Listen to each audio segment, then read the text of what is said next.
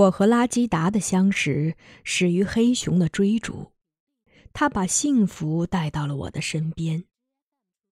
而我和瓦罗加的永别也是因为黑熊。看来他是我幸福的源头，也是我幸福的终点。一般来说，熊害多发生在春季，此时的黑熊不吃不喝的休眠了一个冬天，刚从树洞里爬出来，它们身体饥饿，而此时野果还没长出来，它们就四处捕食动物。所以，黑熊害人多半发生在这个季节。到了夏季，它们可吃的东西多了，比如各类昆虫和野果等等，所以这时的它们是比较安静的。如果你不招惹它们，它们很少主动出击；但如果你激怒了它，它就会将人置于死地。黑熊蹲仓的时候，通常选用两种方式：开天仓或者是地仓。他们选择一棵中空的树筒子作为他们的仓，也就是藏身之地。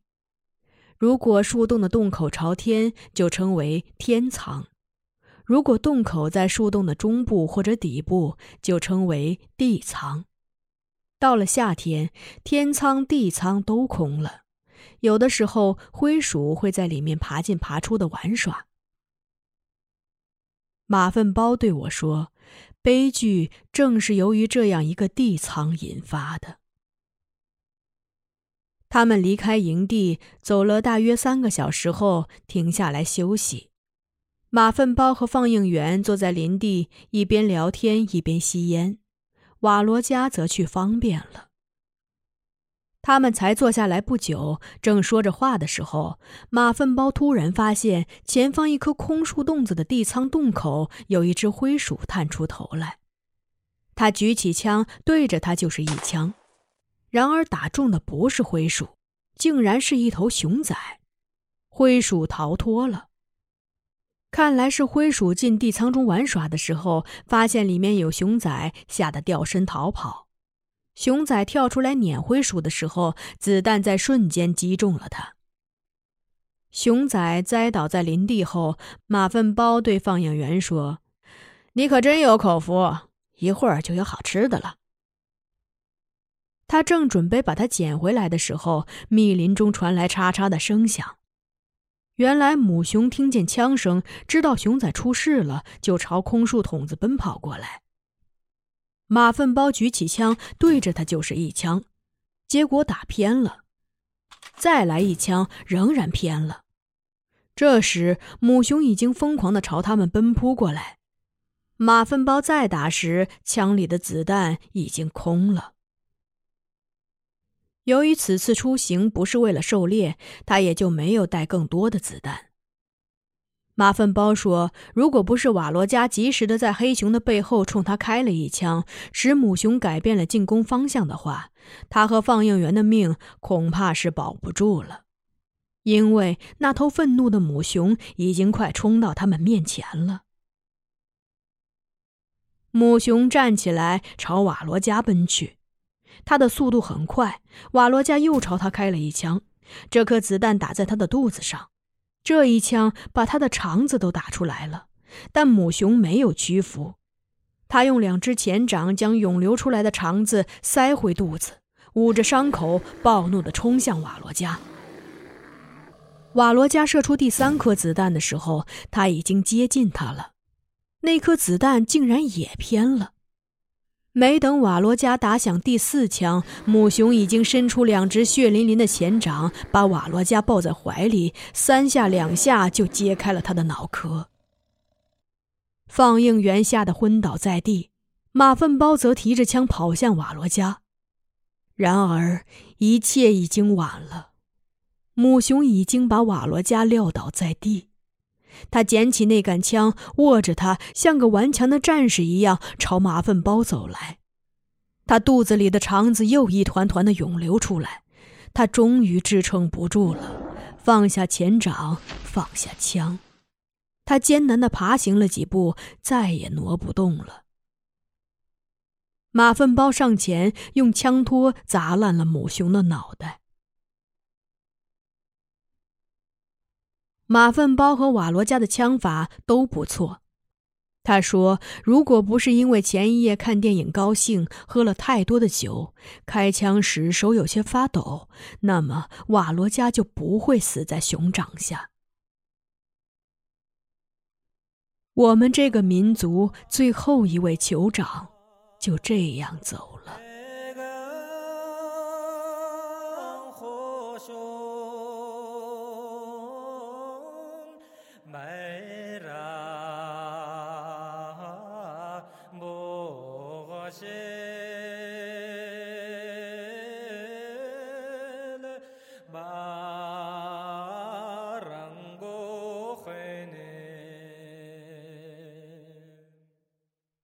瓦罗加是被封葬的，为他送葬的人很多。瓦罗加氏族的人听到他升天的消息后，纷纷从激流乡和各个营地赶来。他的葬礼是妮浩主持的。葬他的那天风很大很大，如果不是达基亚娜搀扶着我，我肯定会被狂风吹倒了。瓦罗加的离去，使接下来的岁月出现了空白。我只记得有一回，我想瓦罗加想的心疼。当我用手抚摸心口的时候，突然觉得我的胸脯已经变成了一块坚硬的岩石。我脱掉上衣，拿着画棒在上面随意描画着。画着画着，我忽然觉得很委屈，就哭了。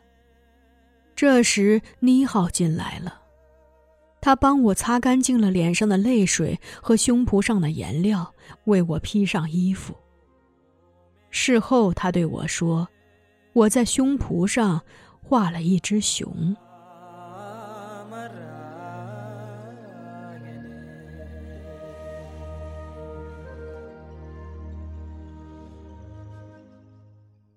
一九七六年。维克特死了，他是因酗酒过度而死的。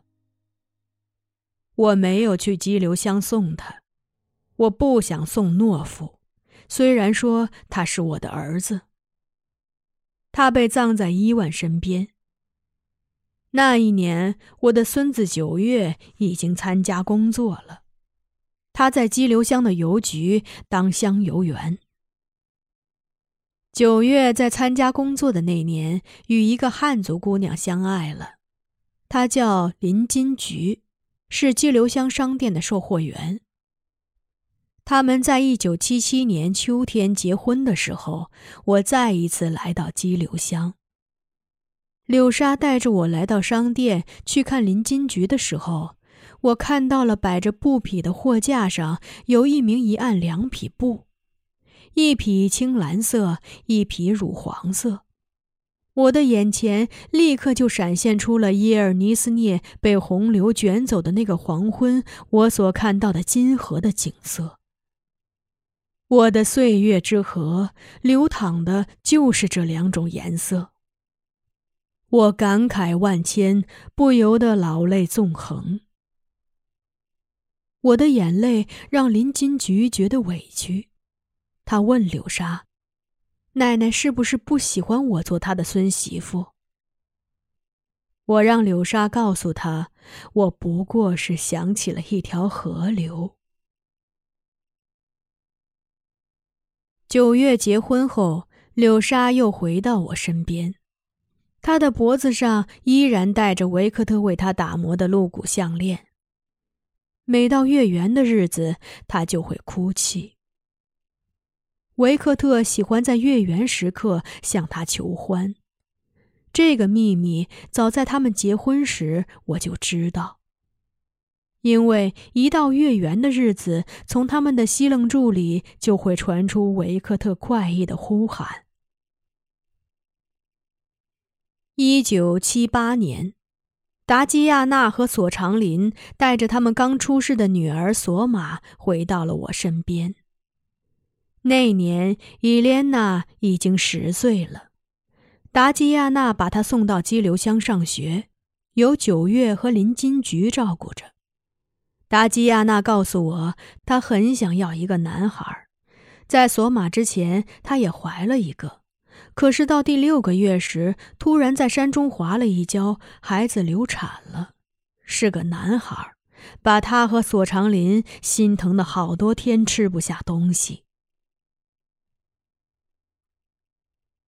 安草儿也到了结婚的年龄了。我本以为不会有姑娘看上安草儿的，她的愚痴是人所共知的。但有一个叫幽莲的姑娘还是喜欢上了他。幽莲所在的乌力楞与我们相邻。有一次，马粪包去那里，把安草儿煮了好几葫芦奶茶，要招待电影上的人的趣事讲了。别人听了都哈哈大笑。只有幽莲没有笑，他对他的额尼说：“安草儿的心肠这么好，心地又那么的纯洁，这样的男人是可以依靠一辈子的，我愿意嫁给他。”幽莲的额尼把这话告诉给马粪包，马粪包高兴极了，立刻回来跟我们商量安草儿的婚事。我们很快为他们举行了婚礼。开始，我和妮浩还担心安草儿不懂男女之事，而为他隐隐担忧着。但他们婚后不久，尤莲就怀孕了，这真让我们高兴。不过，幽莲没有依靠上安草儿一辈子，她在转年生下一对双胞胎后，因大出血死了。那些难产而死的女人，通常只停上一天就埋葬了，但安草儿却不让埋幽莲，他守在她身边，不许送葬的人靠近。一天过去了，两天过去了，三天过去了，四天也过去了。虽然那时已是凉爽的秋季了，但幽莲的尸体还是腐烂了。散发出阵阵臭味，招来一群又一群的乌鸦。我只好对安草儿说：“你不要以为幽莲是死了，它其实变成了一粒花籽。如果你不把它放进土里，它就不会发芽、生长和开花。”安草儿问我：“幽莲会开出什么样的花朵呢？”我便把伊芙琳曾对我讲过的拉木湖的传说讲给他听。我说，拉木湖上开满了荷花，而幽莲就是其中的一朵。这样，安草儿才同意埋葬了幽莲。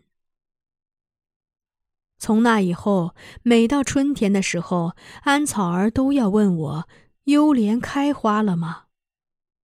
我说：“有一天你找到了拉木湖，就会看到它的。”安草儿说：“我哪一天能找到拉木湖呢？”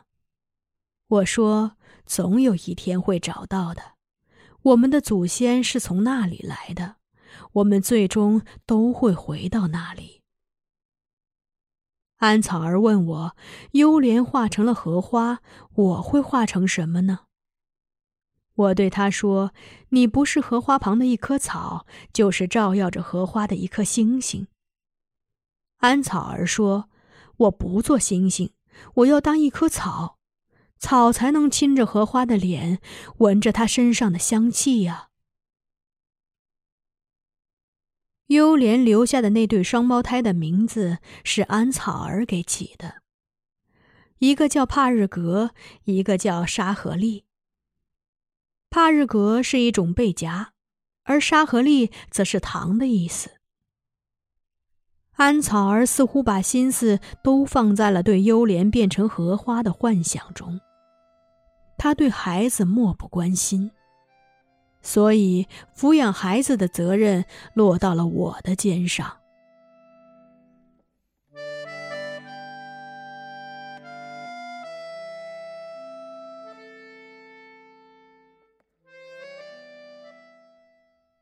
到了一九八零年，已经三十岁了的马伊堪怀上了私生子。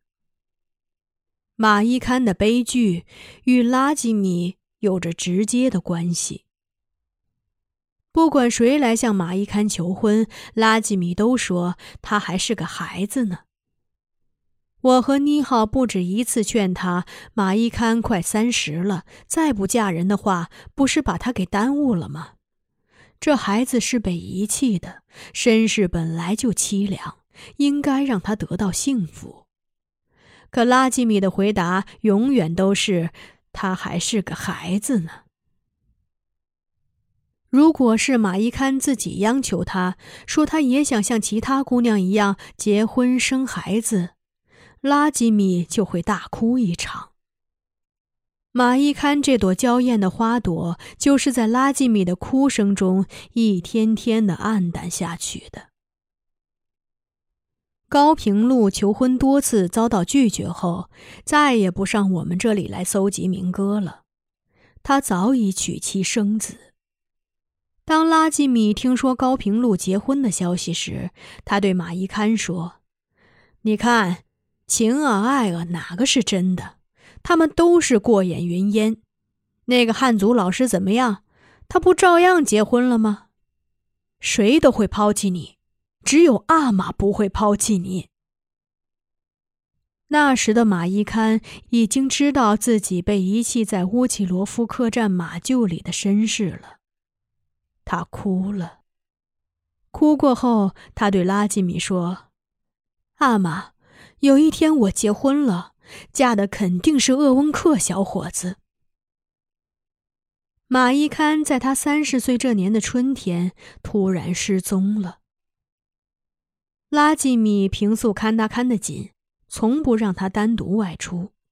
马伊堪甚至连激流乡都没有去过，它是开在深山峡谷里的一朵最寂寞的花。然而，这朵花在他三十岁的那一年，突然化作一只蝴蝶，飘出了山谷。拉吉米几乎要急疯了。鲁尼和索长林各带着一路人马出去寻找，一路去了激流乡，一路去了乌奇罗夫。拉吉米留在营地守候着，哭的眼泪都快干了，连续几天不吃不喝不睡。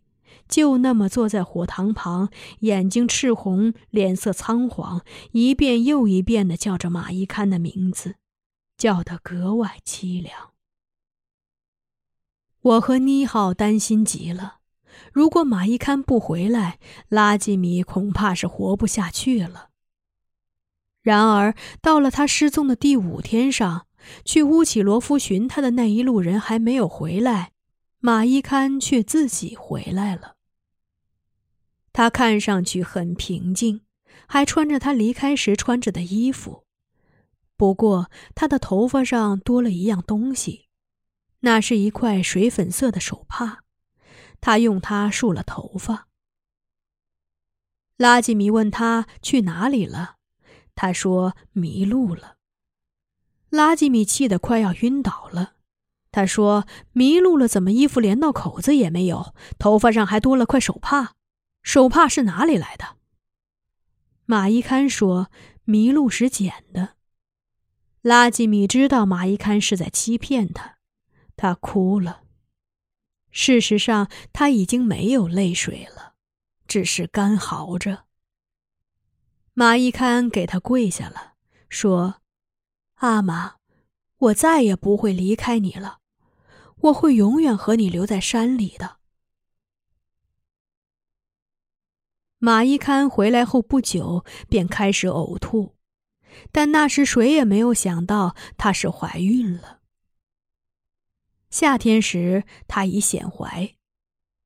刚刚平静下来的拉吉米被气坏了，他用桦树条抽打马伊堪，咒骂他，追问是哪个男人对他做了那事。马伊堪说是个鄂温克人。拉吉米说：“你还是个孩子啊，怎么能做这样没有廉耻的事呢？”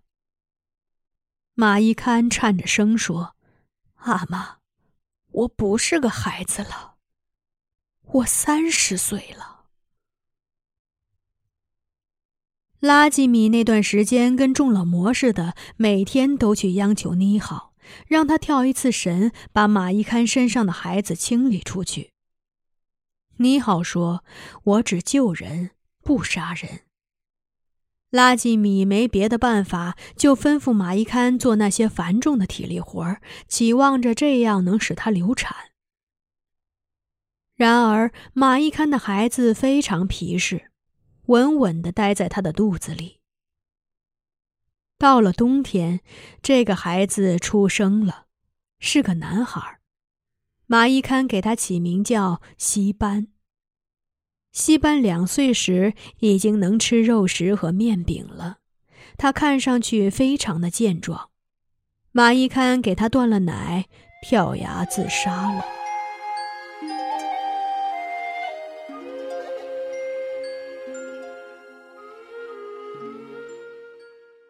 我们到了那时才明白，马伊堪是找了他的一个接替者去陪伴拉吉米了。他可能早就不想活了，可他还是怕拉吉米孤单无人照顾，所以才生下一个孩子。西班是他送给拉吉米的最后的礼物。马伊堪的死几乎使拉吉米哭得失明。从此后，他看东西总是模糊的。他常常在喝醉了酒后痛苦的嚎叫，好像谁在用刀子剜着他的心。我们帮他照看西班，一天天的把他带大。